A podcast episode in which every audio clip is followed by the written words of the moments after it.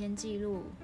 大家好，我是 Wendy，我是 Lily，真的好久没录音了。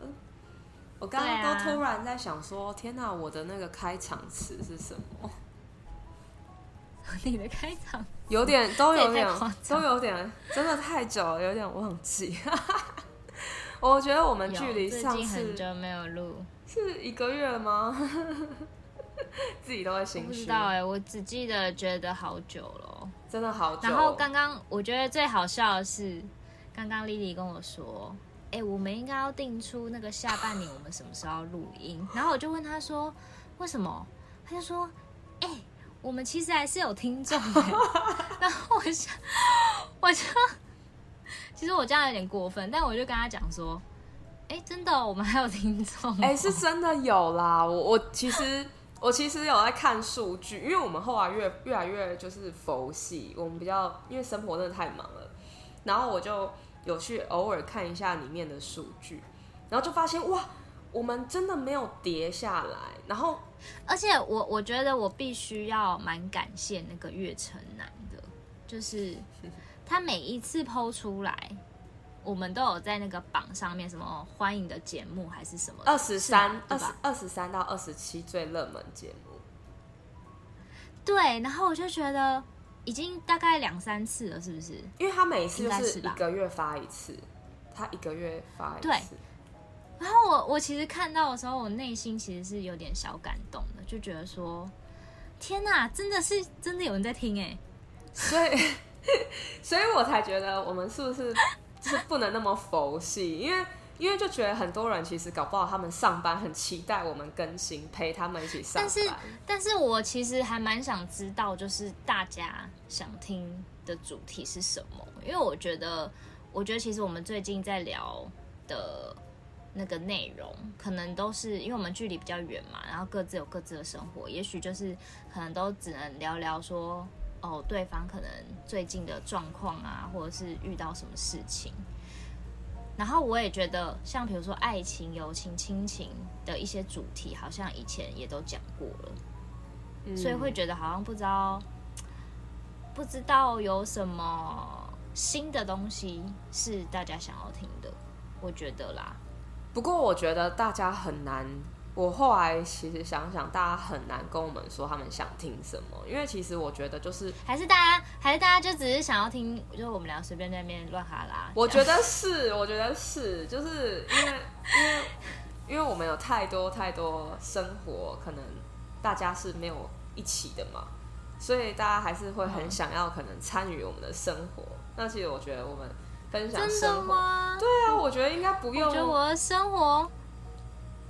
很无聊哎，然后你看起来很神秘啊，所以大家就会很想要，可能会很想知道，因为我们其实虽然觉得很无聊，但是对别人来说都是很新的东西。嗯、我觉得啦，像大家也都是一样无聊的生活，就是我我我的生活看似不无聊，会吗？但是其实中间有很多辛酸血泪，啊、就是，然后我先可以先跟大家讲一下，就是。下礼拜我终于来美国满一年了，耶！我终于对啊，对我终于熬过了这一年，然后我真的哎、欸，我觉得我怎么觉得时间过蛮慢的，就是感觉你去好久了，结果才要满一年而已。我决定是你太想我了，因为我自己觉得时间过好快，我我才我自己觉得我还没有进步到很多，然后就一年了。然后我就觉得哇，我接下来要面对第二年、第三年，这样我就觉得加油加油。对，总之我会很想要跟大家分享一下我来这边满一年的心得，只是我还、嗯、我觉得还需要一点时间去就是统整一下。那、嗯、这个东西我会比较想要放到就是我呃 summer 的学期结束之后，我就是好好沉淀下来，嗯、因为。我现在就是边实习，然后边上课。其实我觉得蛮大的压力的。我觉得这一切如果换成中文，那我真的觉得没什么太大问题。但是英文的话，我觉得我每天都被大轰炸，就是我除了跟你们讲中文之外，就都是英文了。然后我会觉得很，就是真的很紧迫，就是我觉得我已经从以前会开始头很痛啊什么，然后到现在已经觉得哦，就是逆来顺受，来就听吧，听不懂就问，这样已经开始比较自然而然，是这样了，就是一年的摧残，可以啦，你已经很厉害了，比很多人都厉害了。不会，我觉得在台湾的大家也很厉害，只是大家受的挫折是不一样的面向。然后真的是，真的是觉得，就是当时真的会觉得，呃，所以我觉得很多人来出国念书的，一开始都会跟大家讲说，真的要想清楚啊什么的。然后我之前有跟朋友聊过这件事，然后我朋友就说，哇，那个人这样子讲就是得便宜又卖乖，因为不是每个人都可以出国念书，但是。他把他拥有的这个机会当做好像就是，呃，要大家想清楚再来。那我当时就觉得，哦，是这样吗？是得了便宜又卖乖吗？我就想说，等我自己去验证。嗯嗯嗯。然后就发现其实不是哎，因为他真的有经历一段很痛苦，他才想要跟大家讲说，要三思想清楚啊。但是那个很那个三思很难跟大家讲，要思就是思考什么，因为。真的是我来之后才发现，这些挫折是我想象不到的，然后，嗯，所以才就是才心里很有很深的感触，然后我也就是我先就是会觉得很谢谢，就是来这边面认识的所有的朋友，因为我真的觉得所有的朋友都对我超级好，因为我是一个很任性的人，然后就是他们都你知道对我很好，因为第一个就是我不会煮饭。然后他们就会煮饭给我吃，没有很长，但是就是至少可能我生病啊，或是真的很忙的时候，然后我的朋友就会煮饭给我吃。然后第二个是我觉得，就是也很感谢在这边没有遇到什么特别危险的事。虽然我现在已经习惯到，就是芝加哥治安不好嘛，那就是会有人，你知道我上次遇到路上遇到一个黑人。他其实蛮壮，感觉也是你知道，应该不是那种流浪汉型。他迎面跟我走来，然后你知道他看着我，然后这样子，就是把手张开，就是意思就是来抱抱的意思。那我就，然后我就，对，然后我就这样看了他一眼，然后我就走了。就是一开始的我来这边一定会觉得，哇，我超害怕的，心有余悸，回家可能会受创伤。但是现在就开始觉得。Fuck you, you crazy！这种感觉，对对对，就是终终于适应了很多，然后，嗯，但是我觉得我口味还是没有变，就是我还是不喜欢吃华人食物以外的东西，就是我发现，例如例如像生菜沙拉，我真的不喜欢，然后炸鸡要吃的话，还是会吃韩式的，就是我不会想吃美式的。因为我之前美式跟韩式差在哪里？美式就像肯德基那样，就是美式；然后韩式就是呃外面有沾酱啊，然后它的脆度会比较精致。我觉得，我我本来真的很想要，是吗？美式美式不是跟麦当劳那一种一样哦？嗯，不是吗？因为这边美式有很多种口味。就是他们这边炸鸡真的很多，像 Pop Ice 啊，然后 Kentucky 啊，就是肯德基也有，然后当然你说的麦当劳也有，就是有很多。但因为我不太喜欢吃，因为我觉得美式要炸的那种，里面还有 juicy juicy 的感觉，确实有点少。也可能是因为，所以美式美式的炸鸡里面都不 juicy 哦。是吗也不是都不 juicy，干干的我。我觉得是因为它可能很难维持，就是我都是呃，可能叫外送来，然后可能外送来送到这边的时候，我觉得已经凉了，然后都不会是原本我吃到的那样子。但是韩式的送来还是原本那样子，很好吃。所以因为炸鸡有太多了，像我我芝加哥这边有一个什么 church，应该是 church 叫 church 吧，就是一个叫。叫教堂的那个炸鸡，我觉得很好吃。但是如果真要我选起来，我还是会选韩式。就我原本想说，要不要来个 real，然后就是很多炸鸡来，就吃给大家看，然后讲一些感想。因为现在 Instagram 要改版了，它好像要改成那个呃以 Real 为主，就是如果你上传影片都会变 Real 格式。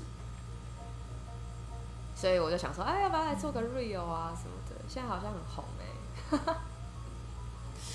我觉得可以哎。对。那我听说现在台湾很热，是不是？台湾很热啊，每天都很热。我是觉得每天都在破高温吧。反正前几天还有什么，虽然外面是三六三七，但是你的体感温度会是到四一四二这样。我我我有收到听众给我们讯息说，体感有一天报到四十五。我觉得很夸张哎。我觉得很夸张，就是你站在外面，你什么都不做，你就是会流汗，你不用动，你就站在那就好。天哪，天哪，超热的，然后我就觉得好崩溃哦，就是夏天真的很很不舒服。然后因为我们现我现在上班还还是必须就是全天要戴口罩，那你就会觉得很闷，对啊。那最近台湾疫情，然后我也因此这样就是连长了很多粉丝。台湾疫情最近怎么样？嗯，台湾疫情好像有比较趋缓了，而且好像好像我看新闻说，就是快要开放，就是可以户外不要戴口罩吗？就是，哎，户外不要戴口罩，然后骑车不用戴口罩。然后我一直说那个什么，境境外境外移入，就是进来，就是好像会有放松吧，耶，就是要放松。对啊，然后因为其实其实现在已经很多人就是准备要出国了，我看到很多就是台湾其实很多人要出国。对啊，我我我觉得现在的那个三加四其实没有意义，因为。我觉得没有意义，是在后面那个四天，嗯，就是那个四天是你可以，就是他规定你早晚要在防疫旅馆，但是你这个中间这个 direction 你是可以，就是出去跟朋友见面，但是你的早晚也是都是要在防疫旅馆，然后就想说，可是这样和对为什么？我觉得没意义。我觉得是不是在图利那些旅游业的，就是那些旅馆？欸、因为我觉得大家应该都知道。欸、但是我必须讲哦，现在现在啊，虽然就是疫情这样，但其实台湾，我觉得台湾的人已经没在没在管这件事，就是哦，像现在不是暑假期间吗？就是六日，像六日要出去玩干嘛？其实房间都是满的，就是订房率其实都是非常高的。那很好，就是你不会觉得很像是疫情，有疫情就也没有啊。然后像我们，我们之前呃上课。就是我，因为我在训训练嘛，就是做训练，然后上课之前都要说要用原句啊什么的。现在我们也都要全面就是开放实体课了，就是要来上课了，这样子。嗯，但是我觉得感觉就是，我觉得台湾的进展真的是蛮迅速的。嗯。我觉得因为之前防守的一阵子，然后让大家可以用国外的例子去借鉴，然后。就是整体的那个呃，因应的速度跟人之人面对这个病毒的感觉开始比较没那么强烈了。然后，但是我就觉得台湾还有一点就是很容易喜欢一个事情过后回到原本的样子，而不是开始改变成新的样子。我会这样说，就是因为其实美国现在几乎。很多企业都是远距上班了，就是从疫情发展以来，嗯、就到现在就都是远距了。哦啊、大家已经不流行去办公室 上班了，然后办公室上班感觉就是只是哦，偶尔因为公司有活动，所以我们现在要联络一下情谊，所以就回办公室。那我就在讲说，就是台湾很容易就是说啊，好，事情过了，那我们大家都回办公室吧，就是那种感觉，就是哦，对啊，对啊，对啊，台湾就这样，就是很容易感觉只是在应付某一段期间发生的事情，而不是没错全面的做更新。而且，而且，其实我一直很纳闷，为什么台湾的企业都没办法？我觉得大部分就是好像都没有办法远距上班这件事。我觉得我不知道哎、欸，我我是觉得我们企业啊，我不知道其他企业是不是。我如果以金融业角度来看，我觉得有两个出发点是：第一个是硬体设备不足，跟不上这个变化。那哎、欸，但是你不觉得这样子讲很矛盾吗？因为你看现在科技这么发展迅速，然后每个金融业一直在说哦，科技什么未来的科技啊，AI 啊，什么讲的非常的就是。那个叫什么天花乱坠，嗯，我这样会不会有点负面？反正就天花乱坠之类的。可是，可是呢，当事情来的时候，发生的时候，你要去做这件事的时候，却硬体设备不足，你不觉得很妙吗？确实是硬体设备不足是其中的原因吧？我没有讲错吧？就是以你现在在业界，是啊，是啊，就是没没错，就是你没有办法因应这么多人远距上班。然后你可以提供，就是比如说网，不管是网络连线啊，然后系统的连线啊什么的，然后什么，呃，还有一一点是，人家说金融业它的那个资料资安需要保护嘛，嗯，对，治安问题。那我们现在明明科技都这么进步了，但是就是治安的问题还是。没办法解决不了。生活在金，对，生活在金融业就是治安这么重要的地方的我们，反正我觉得，我每次我每次听到这没有办法解，就是没有办法应应的时候，我其实内心都觉得很多问号。哎，你我其实现在在看事情的时候，我都会想说，真的没办法应应吗？还是他们不想应应而已？就不知道啊。其实就不知道，我就觉得说。呃，我刚刚要讲就是我觉得有两个原因，然后但是我觉得第二个原因，我想讲就是，因为我觉得他们始终不相信员工。啊，对，我刚刚也想讲这个。对啊，因为我就是我觉得他们对于员工的信任感极低，就是觉得你一定会偷懒。但是，但是，但是我必须讲说，工作你到底不知道。我最近在工作有个体悟，就觉得。你到底要多卖命？对啊，因为我 我觉得这就是以前的文化思维留下来，就是老板他不知道，其实他需要我们，那他都会一直觉得只有我们需要他们，那所以这个上对下的关系就会变成很强烈，就是因为只有你需要我们，所以你要卖命啊。但是如果你没有我们的话，你也没办法成长成一个公司的样态啊。所以我觉得大家都是来上班的，嗯、很多的主管搞的一副公司是他们自己的，他们很常以嗯自己是老板的思维在想，你不要偷懒，但其实这是人性，不是吗？其实我觉得有时候 work-life balance 这件事情，其实有时候不是真的，我很早下班定一个时间，我就是完完全不做事。我觉得有时候是你让员工更弹性，在工作上可以自我发挥，然后。我们就讲好第一个时间点，你把东西交出来嘛。那，就是就是这样 就好了，不是吗？就是我觉得这样反而会让大家心理压力不会那么重，工作的效率也会更好，而不是在那边装忙，然后硬要感觉看起来很卖力，就其实你也没有那么努力啊。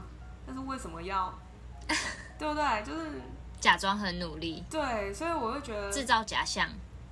对啊，而且。你说真的，就是，呃，我觉得一般来说不相信员工的公司，他们可能是想要冲一波短暂的盈利，但是以公司的呃目标来说，应该都是长期经营。那你要让这些员工可以长期在这边好好的耕耘他自己的生活，跟你的公司，你就说给他弹性啊，他又不是又不是卖给你，他不是黑奴。对不对？就是我觉得，我觉得自始至终，我觉得最大问题就是老板不相信员工，所以老板不愿意提升文化吧。因为文化，对我觉得是文化啦。我之后很想请我朋友，因为他在 Tesla 实习，然后因为 Tesla 的老板 Elon Musk 就是有名的二老板，所以我真的很想请他来跟大家分享，就是这个老板多可怕。因为我自己我自己在四大会计事务所之一实习，我是觉得很很有人性，然后。我觉得大家文化就是因为文化很好，所以其实呃对人都很尊重，然后也大家也都知道说哦，这个东西我今天就是要赶出来，那我就今天赶出来再下班，大家不会去计较说那我没办法哎什么的啊，因为什么就是你知道，我觉得有时候你给员工很多弹性的时候，他其实会更卖命，对啊，所以。我就觉得，就像你讲的，就是到底要多卖命，就是，对啊，你你你到底怎样？哎、欸，会不会 有会不会有我认识的认识我的人，然后听这个会想说，哦，原来你心里是这么想。哎、欸，但是我我之前 我之前就觉得，我如果工作都做好了，我到底还要怎么样演，让你觉得我真的就是有在卖命？我确实之前也有想过这件事情。哦 对啊，我就觉得可能就是没有，因为我觉得工作永远都做不完啊。我以前我以前上班的习惯会觉得，哦，我这个事情，比如今天要做四件事情，然后我这件四件事情今天一定要做完。但我现在换到另外一个部门以后，我就发现我这个习惯没有办法，就是对啊，我没有办法是把这四件事情在同一天做完。就可能我现在的事情是必须要可能一段期间才能做完。对啊，其实工作真的没办法。那我对，可是刚开始会觉得很不习惯，就因为跟以前的做法不一样，所以你就会觉得，哈，是不是是不是我能力不足啊？所以我可能没有办法在这一天做完之类的。但后来就觉得好像也还好，后来就觉得，哎，是真的做不完啊，所以就。也不也不会这么纠结了，嗯，对啊。而且你知道我，我我其实蛮感谢，就我最近的工作啦。就反正我换到这一间公司以后，我就一直觉得，可能我跟这里的文化没有很融入。对，但是反正我最近一个部，我我这个部门就是新来一个同事，然后我就觉得那个同事真的是我的贵人，我就觉得他很像当时的你，你知道吗？哇，真的，就我觉得他跟你很像，真的，就是他，比如说我在公公司上，因为反正我就是一个比较会在意别人想法的人，你也知道，嗯，然后呢，他就会像你一样，他做事风格跟你蛮像的，然后讲话也跟你蛮像的，然后他就会开导我，然后我就会觉得。欸怎么办？我被我，我被取代了，怎么办？我被取代了。那我就会觉得，天哪！我就是其实我人生好像也没那么糟，就我还是有遇到贵人在工作上我觉得还不错，就我觉得蛮开心，这是我近期觉得蛮开心的一件事情。太好了，就觉得哎、欸，我又遇到一个一个就是频率比较相同的人。这样子虽然虽然说会有点感觉吃醋，但是我又觉得很棒，因为我觉得工作上真的是要遇到那个感觉比较契合的人，要不然，因为因为因为我觉得我很无聊，而且而且我我不是那种工作一就是不不讲话的人，就是我需要讲话，嗯，就是就算瞎聊也没关系，嗯。但是你就会觉得说，哎、欸，那个你会有一个得到一点点的抒发，这样，要不然真的很无聊哎、欸。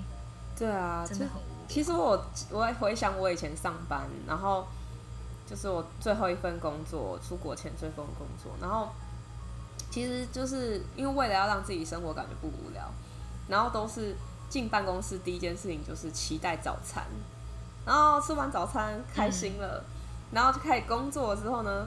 就最期待跟同事讨论工作，因为，嗯，我觉得很多东西是讨论呃来的。虽然很多东西 routine 是你自己要做完，但是要一些动脑的东西，其实那就是就是那种跟团队 brainstorm。其实 brainstorm 不是特地抓一个时间，然后大家写写那些便利贴，然后就想好了。因为有时候这真的是在办公室那个区区域里面，然后大家喊一喊，就突然有一个想法而出来的。那感觉很好诶，你不觉得吗？但是以前我一直会被制止啊，就说太吵啦、啊，然后或是或是呃上班就是干扰到别人啊。我想说，你们最好是都没有东西要讨论啦，就是，所以我后来还是就是依然顾。哎、欸，我跟你讲，我跟你讲，就是那些觉得自己工作能力很强，或者是觉得自己很聪明的人，就会觉得说，你们为什么连这都要讨论？就是难道你们自己想不出来吗？你们真的很笨哎。那要不然你来跟我说啊？是不是？我跟你讲，我跟你讲，那个那个，为什么我说那个女生跟你讲话很像？反正就有一个例子，就是反正那个女生刚来的时候呢，有个同事就跟她抱怨说：“哦，我那个主管啊，呃的决策，我都觉得他们很笨，就是为什么都会下这种决策，很白痴，就到底有没有在想这样子，类似这样子，就小抱怨。他反正他很爱摸。”然后我那个同事呢，就会跟他说：“如果你就是有这样的想法的话，那你自己去跟主管说啊，你可以提出来啊，你为什么不讲呢？你为什么要就是现在在这里摸摸这样子？好像我哦。然后就从此超像你，然后从此以后，那个人就再也不找他讲这些话了。你知道，如果如果他跟我这一点很像的话，一定会觉得很开心，因为终于不用听他讲废话。对。”他觉得那个人找他讲话是浪费他的生命，没错。然后因为你讲过这句话，然后我就我就跟他讲说：“天哪，你跟我一个朋友好像哦。”哇，我好想认识他哦。我如果年底 年底回去的时候，是不是可以认识他一下？我觉得他蛮值得认识的，因为他也是一个非常有想法的人。他他年纪跟我们差不多吗？没有，他比我们比我大七岁，哎、欸、哎、欸，比我大八九岁。啊，这么大？嗯，但他看起来看起看不出来。哦，真的，哦，看起来跟我们差不多。我觉得是哎。哦。他有点娃娃脸。好想要认识他哦，因为我很少遇到可以跟我想法那么像的人，就是。那我就觉得，你知道，有时候我就听他讲话，我就说：“天哪，你就是跟我一个朋友讲一样的话哎。”然后我就觉得好像哦，因为我觉得他做的很好，因为真的是不用浪费时间听那个人 murmur，因为我就觉得你的抱怨，没错，抱怨一点都没有理由啊，就是浪费时间，真的。那我就觉得超好笑的，超棒的。你知道，因为我现在因为在当 intern 嘛，然后其实 intern 要、嗯、呃就是。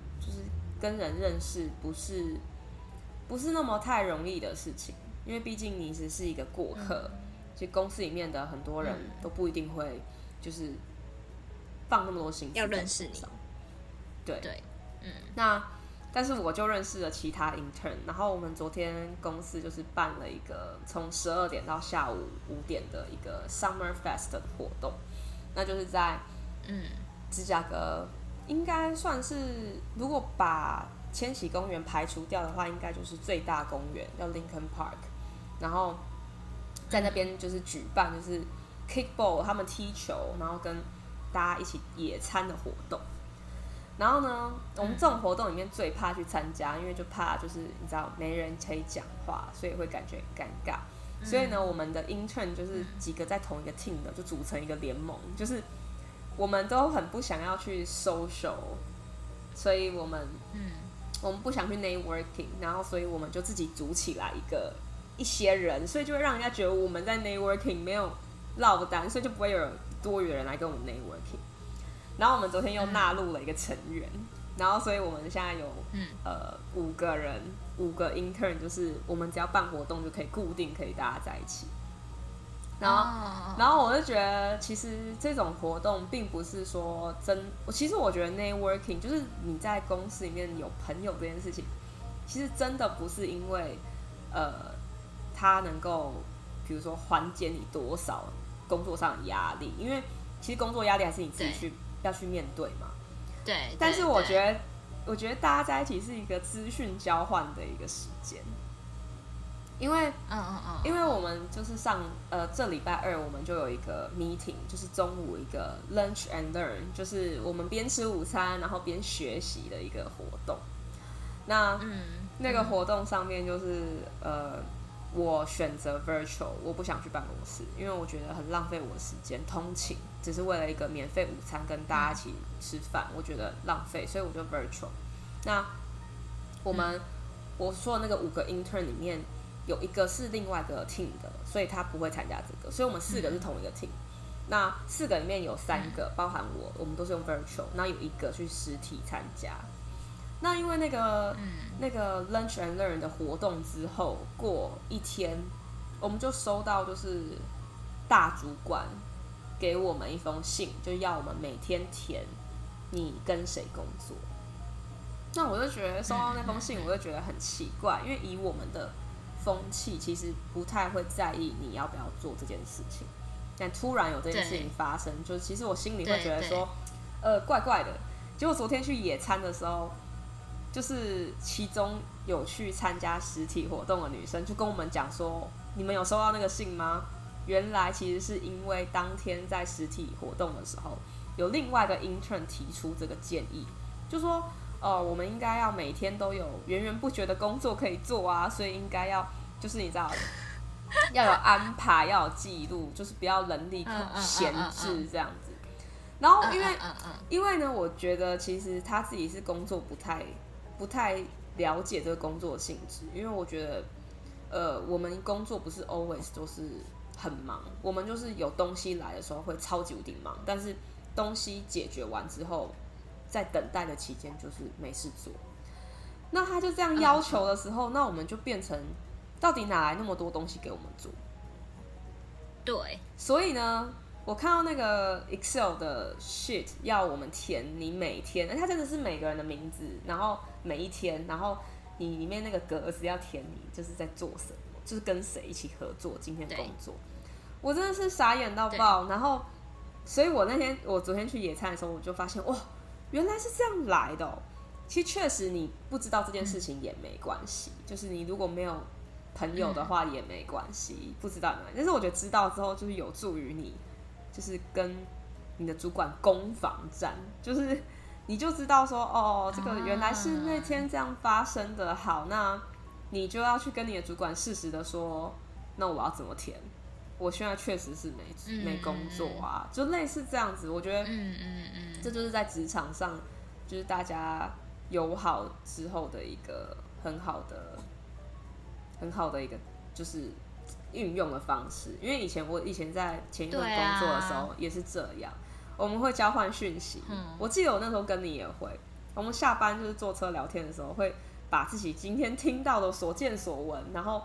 感觉是对方不知道，然后告诉对方，然后对方就会哇，就是你知道，知道之后虽然没什么帮助，但是其实之后，比如说某个会议主管讲了什么话，就会突然叮就想到说，原来这跟那个有关系吗？就是你就会聪明一点，不会讲错话这样。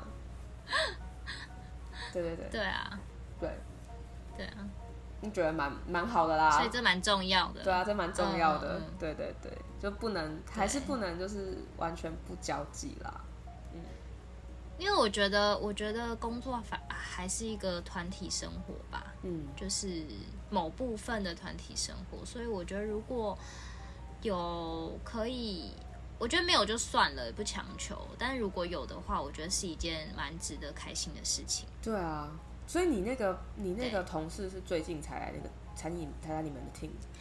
去年吧，去年来的。然后因为就是我们俩就是都从同业来的，所以就有互相交互相交流，然后也比较知道，就我们俩的感受会比较像。那怎么最近才感觉比较 close？也没有也没有最近啦，就是他，我就觉得他来了之后让我。让我整个工作的心情也变得比较好，然后也不也不也会让我觉得好像我不再一直怀疑是不是我自己的问题这样子。嗯，那蛮好的，蛮好的。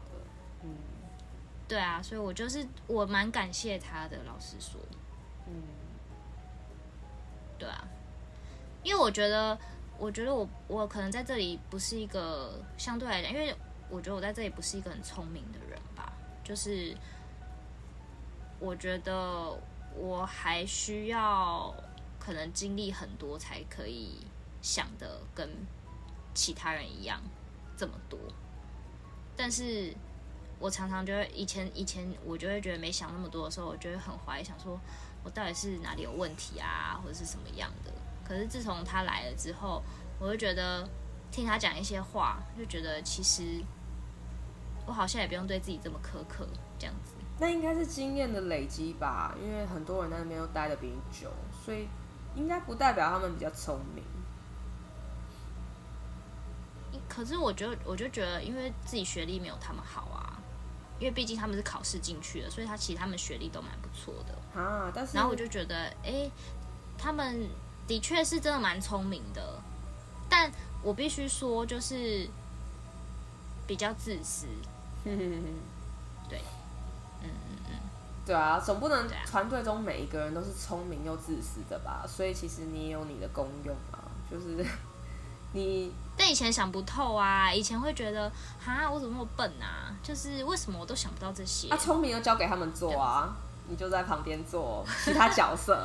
啊，以前没有啊，以前就是不会放过自己啊，就会觉得我怎么已经努力了，然后还是这样子。然后就是自从他来了以后，我就觉得我好像也没有都没想到，嗯，就是对啊。嗯不错不错，那就好。这样，我、嗯、我觉得职场上大家都是被认可收进来的，就不要怀疑自己的角色。啊、嗯，我觉得这个真的是蛮重要的。我最近啊，就是你也知道，就是其实因为每天那边听英文就太多了嘛，所以就会。就是在下班或闲暇之余，总是还是会有吃饭时间，就是是你会想要配个剧来看。然后，我前阵子就很想看那个什么《爱情发生在三天后》台剧，台剧对台剧。然后，哎，我们刚刚还没聊剧，对不对？还没，还没，还没。是我们闲聊的时候讲。哎，我觉得，其实我觉得我们话蛮多的。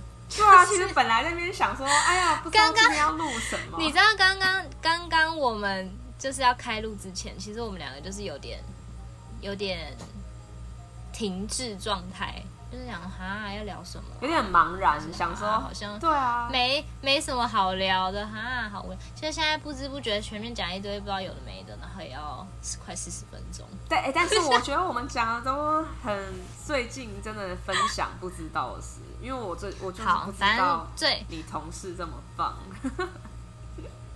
对，我刚刚也没有想到我要讲这个，哎，就突然的。对啊，好，反正呢，我们现在要来讲，就是反正莉莉她本来之前有跟我讲说，她想要看一个那个台剧，什么爱情发生在三天之后。对，因为因为女主角陈婷妮我很喜欢嘛，然后男主角忘记他的名字，嗯、但是他之前演那个就是，我觉得他，哎、欸，我也忘记了、欸。但那他演很多戏，我很我也很欣赏。对对对对对对。然后所以我就想说啊，那就是这部戏，你看男女主角都那么喜欢，必应该蛮好看的吧？后来我发现真的是不怪男女主角，哎，就是我看那部戏第一集，然后看到三分之一，我不知道为什么看不下去就弃剧了。我觉得大家如果有看到后面，然后推荐的话，可以再跟我说。总之呢，我现在是对他完全放弃状态，是连打开都不想打开。我我就因为大家也知道，我从去年来美国之后，然后其实很多闲暇时间我会看剧来舒压，然后我自然而然会其实有就对看剧这件事情已经看这么多了，我就会大概知道说，呃，现在剧的一个情况是怎样。然后我就发现，就是我也有看美剧啊，然后我也有看韩剧，然后台剧也有，但也有接触。然后就发现说，呃，韩剧是真的很进步。进步的原因是在于它有多重的风格，它不是每一每一部片拍的角度都一样。嗯、重点是，我觉得近年来，嗯、我觉得韩剧的剧本写得越来越特别，所以它的题材会让我有时候觉得很新颖。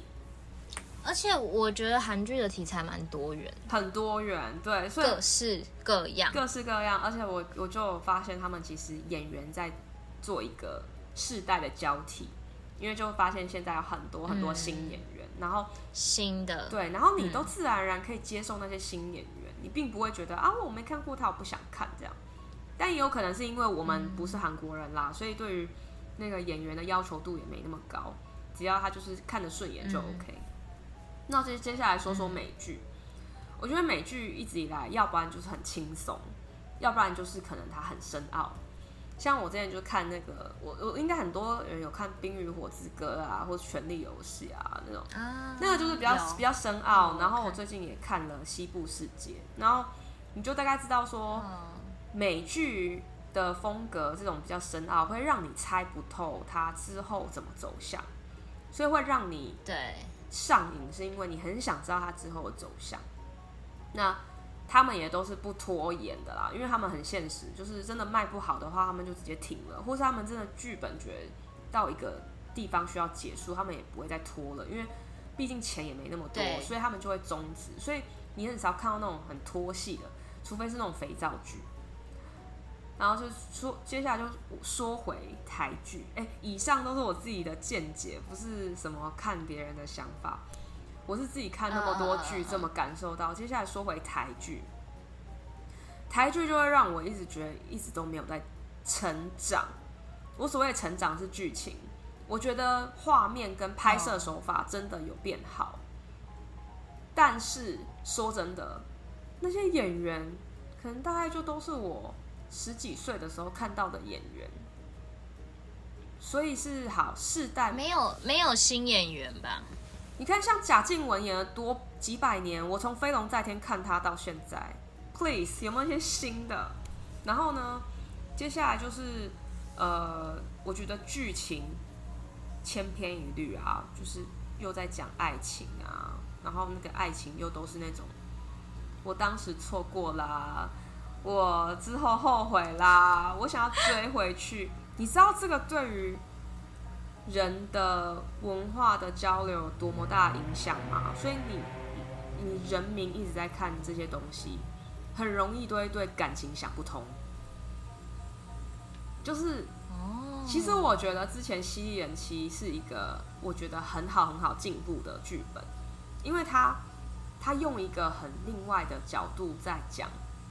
这个呃，家庭主妇面对小三这件事情，然后他之后怎么样活出他的人生，这是一个很很好的教对教教育的题材。那你就会给女性一些力量，嗯、就是小三又怎么样，我们还是有自己的人生嘛，对，对不对？嗯。那现在目前我为什么就是爱情发生在三天后？我看三分之一弃剧，就是我很讨厌看那种什么。大学生的恋爱，然后之后因为什么东西放弃，然后而无法再继续。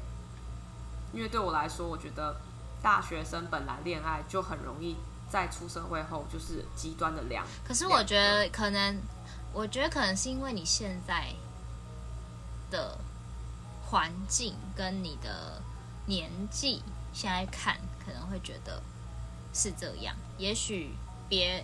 也许现在是大学生或是怎么样的人，他们看就会觉得哦很好看，所以只是可能不符合我们现在的心境吧。我觉得或许是，那那就是真的是最近没有没有台剧吸引到我们这个年龄层了耶。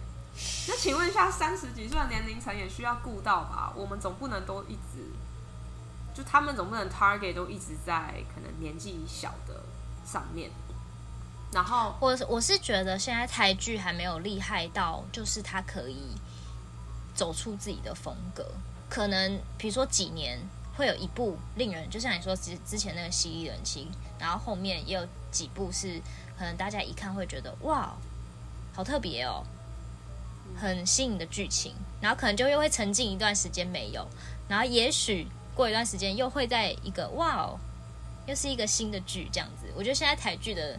那个 tempo 好像是这样，超可惜的。然后在这个平，在这个平平就是比较平的时期的时候，可能就会出一些这种爱情剧啊，小小爱情剧。然后，然后受众给我就感觉是这样之类的吧。我我自己我自己的感受是这样啦。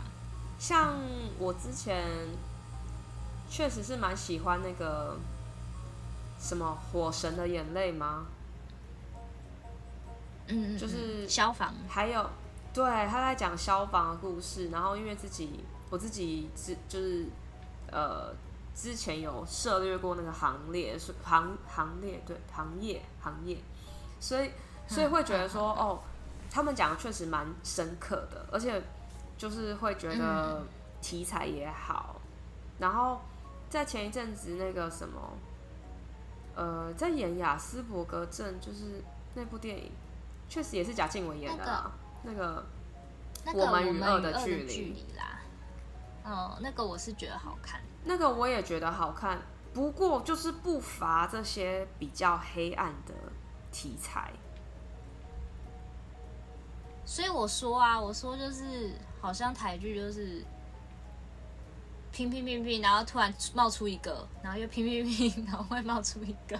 就好可惜哦。然后，但爱情，爱情的确现在都不好看，就是爱情写不出一个新的东西了，就让我觉得很可惜。搞不好大家的爱情也都一直都没有新的东西了，就是 那个认知上的那个成长度就是停在那里，嗯、我觉得好可惜。嗯、没错，所以我其实现在。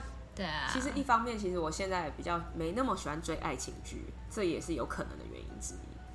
那我就开始就是很爱看韩剧啦。现在就我以前没那么爱看韩剧，我说真的，我是我是没有在就是追，比如说什么明星的，我都看不懂的那种。